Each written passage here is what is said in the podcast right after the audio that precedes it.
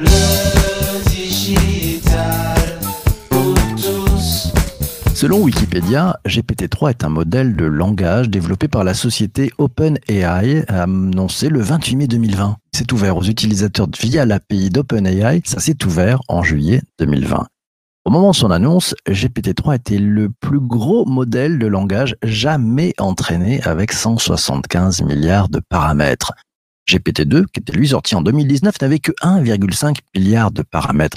Quelle croissance tu te poses la question de qui se cache derrière OpenAI ben, Toujours selon Wikipédia, OpenAI, ouais, AI c'est Artificial Intelligence hein, ou intelligence artificielle, c'est une entreprise spécialisée dans l'intelligence artificielle, tu l'as compris, et que c'est basé à San Francisco. Puis derrière, il y a un certain Elon Musk qui est pas très très loin. L'objectif de cette société, c'est de promouvoir et de développer une intelligence artificielle à visage humain qui bénéficierait à toute l'humanité. OpenAI a mis au point une intelligence artificielle capable d'écrire des articles de presse et des œuvres de fiction reposant sur un générateur de texte qui assimile les mots reçus et détermine la suite la plus logique qu'elle retransmet dans le même style. OpenAI s'avère particulièrement performante à tel point qu'il est impossible de faire la différence, selon certains, avec un texte écrit par un être humain. Nous en sommes aujourd'hui à la version 3 de GPT. Oui, oui, pour bien comprendre ce que GPT-3 et OpenAI induisent comme grand changement, L'invité du podcast est Xavier Perret, c'est le directeur Azure chez Microsoft France. Bonjour Xavier. Bonjour BPC. Ravi de t'accueillir à nouveau. Euh, tu vas tout nous dévoiler. GPT-3, ça marche comment en fait? Alors oui, d'abord tu l'as dit, euh, GPT-3, OpenAI, enfin c'est une histoire incroyable. Euh, L'intelligence artificielle, il faut juste remettre en perspective qu'on a fait des progrès incroyables en intelligence artificielle sur plein de domaines, sur le fait de reconnaître des voix, de traduire, de rendre des conversations cohérentes, avec des chatbots, de détecter des objets. Mais il manquait finalement des modèles pour faire du langage naturel plus global et plus générique. C'est ça GPT-3, ce que ça fait derrière. Comment ça marche? C'est une API, tout simplement. Donc une API, c'est quoi? C'est une interface.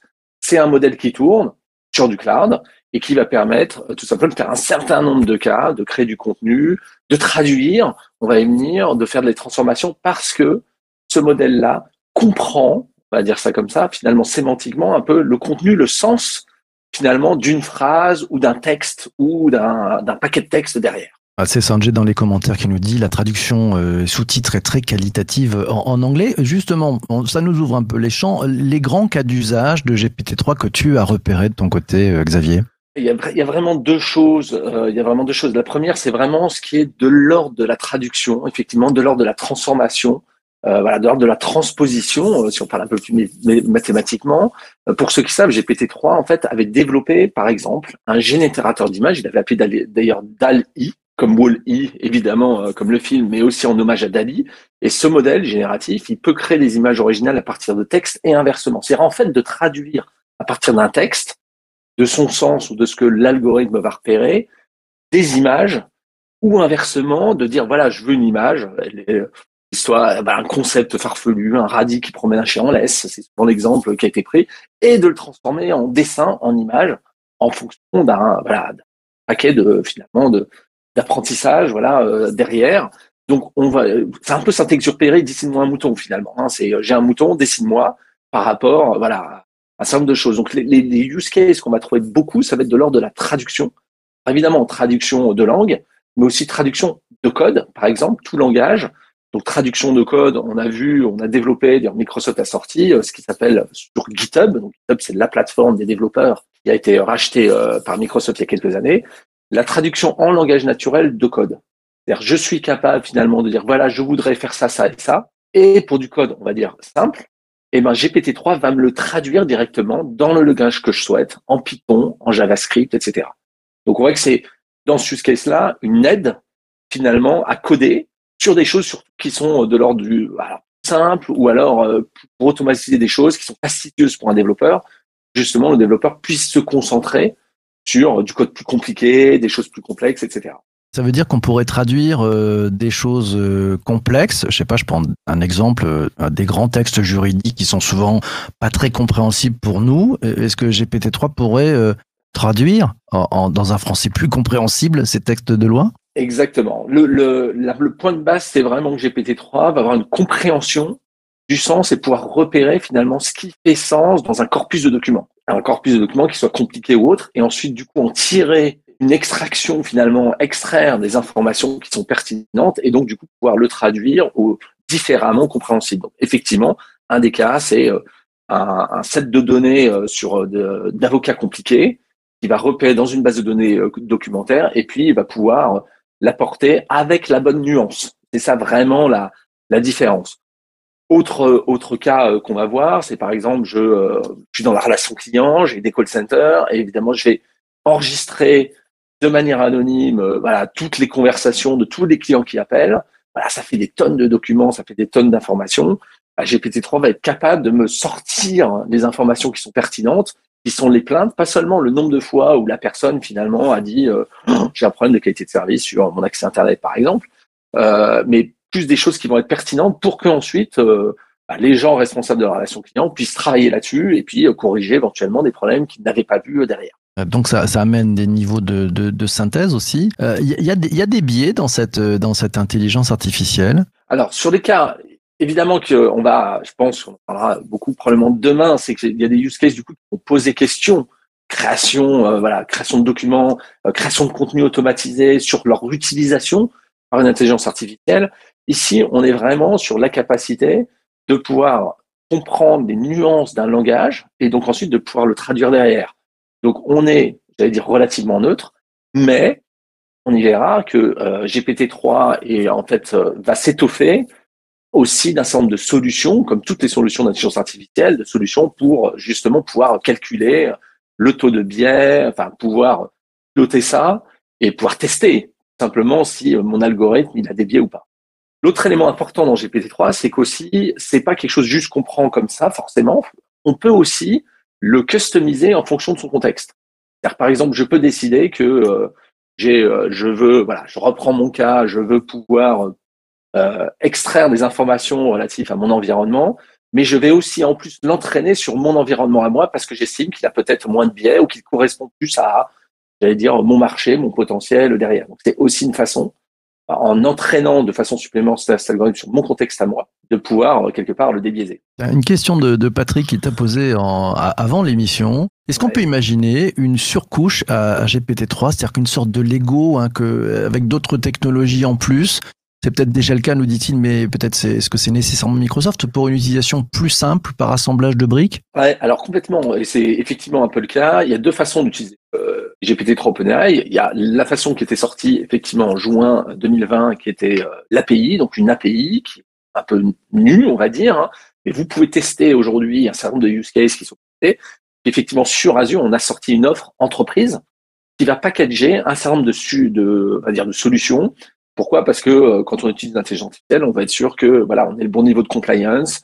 Euh, où est-ce qu'on va faire tourner ces moteurs-là? Dans quelle région, par exemple? Ça peut être des questions euh, qu'on peut se poser.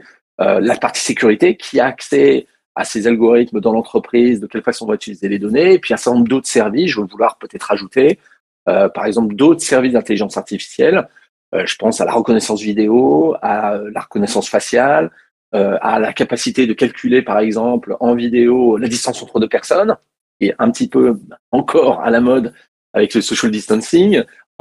Donc, je peux du coup packager un certain nombre de services cognitifs complètement pré-packagés euh, pour ensuite en faire mes, euh, mes cas euh, pour créer de la valeur euh, pour mon entreprise. Euh, donc ça amène beaucoup de choses. Patrick continue dans sa question et dit est-ce que Microsoft a l'intention d'enrichir GPT-3 et est-ce que Microsoft participe activement en mode contribution de premier plan avec la philosophie open source au, projet OpenAI? Oui, complètement. Donc d'abord, Microsoft est très open source, on va revenir, mais sur euh, énormément de sujets aujourd'hui. Hein. C'est un chiffre qui a été fait par Microsoft il y a déjà pas mal d'années. Sur OpenAI spécifiquement, Satya Nadella, qui est le PDG de, Microsoft, a signé il y a à peu près deux ans déjà un partenariat structurant avec OpenAI, fait qu'il est non seulement contributeur, mais il va euh, travailler sur toute la partie responsabilité euh, dont on a parlé. Hein. On, pourra, euh, on pourra raconter tout ça aussi. Et aussi mettre à disposition un certain nombre de ressources, Azure, hein, sur le cloud, pour justement développer OpenAI, qui est une société à part. Encore une fois, c'est une association OpenAI à but non lucratif hein, aujourd'hui, qui permet, alors, qui permet quand même d'être financé pour justement pouvoir développer voilà une vision de ces modèles euh, génératifs euh, derrière.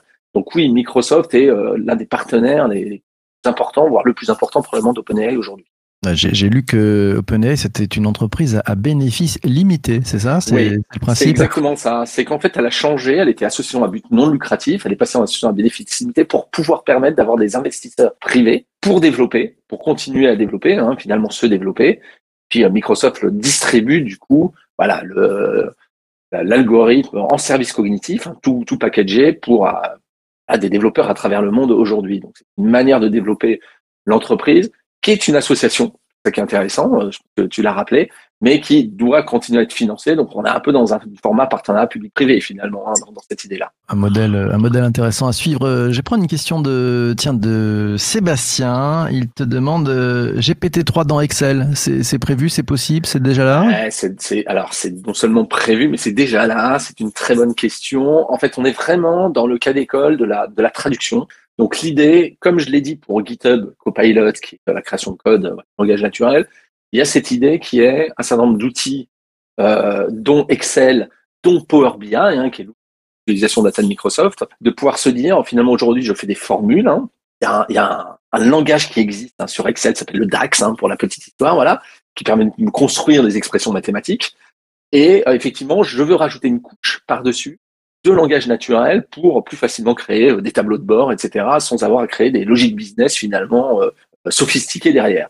Et donc oui, ça a été sorti euh, dans PowerFX. Euh, donc vous pouvez sur des Power Apps générer des applications en mode langage naturel, on va dire sur des fonctions simples, encore une fois, et sur Excel bientôt, et sur Power BI, c'est déjà le cas aujourd'hui, effectivement. Et c'est typiquement le cas euh, meilleur d'OpenAI. Hein. C'est je traduis du langage naturel, je comprends le sens et je le traduis en code en langage simple. On l'a même vu pour la petite histoire, une petite démo sympathique euh, sur Minecraft. Je suis capable de créer un bot sur Minecraft, ça je pouvais le faire avec un, petit langage qui existe, mais maintenant je suis même capable avec OpenAI de lui demander des actions en langage naturel, va créer telle chose. Ce qui est intéressant, c'est que non seulement j'ai pas besoin de lui spécifier l'action qu'il doit faire. C'est-à-dire si je lui dis je veux je veux créer une maison sur Minecraft, il va me dire il te faut euh, quatre briques de chêne et euh, cinq trucs comme ça. Je vais dire bah va me les chercher et il va automatiquement les chercher. C'est ça la partie supplémentaire de l'action est aussi fait partie de l'algorithme d'OpenAI. C'est là où ça ouvre un champ de création de contenu, de euh, d'interaction, de transformation qui, euh, qui est juste incroyable sur OpenAI. Tiens, alors, petit propos et question euh, de, de Salah. Il te dit GPT-3 c'est bien, mais ça doit être une usine à gaz énergétique en matière de CO2, de pollution as a service.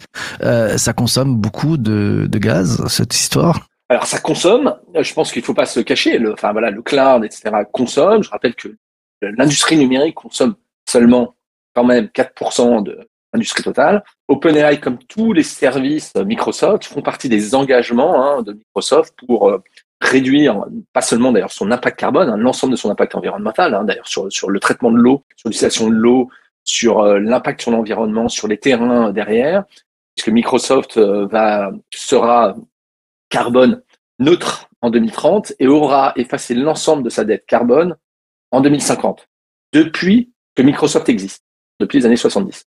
Donc OpenAI rentre complètement là-dedans. Comment on le fait? Bah, Tout simplement en étant, euh, en utilisant des processus qui, euh, qui sont beaucoup plus, euh, allez dire, beaucoup moins impactants, en recyclant beaucoup, en utilisant l'intelligence artificielle pour recycler en fait les serveurs derrière. Donc oui, OpenAI évidemment, comme tout algorithme, consomme. Maintenant, la façon de le faire justement, bah voilà, c'est tout un champ là d'exploration hein, de, voilà, ce qu'on appelle Green IT hein, derrière, qui font partie des engagements de Microsoft derrière. Ok, question de, de Patrick. Il te dit quels sont les freins, les obstacles que Microsoft a mis en œuvre contre les dérives de cette intelligence artificielle? Et de plus, y a-t-il une couche RGPD spécifique à Microsoft? Il prend comme exemple euh, l'exemple de Instruments avec euh, D-Trace Open Source, alors avec une source Apple qui ne permet pas de voir tous les process.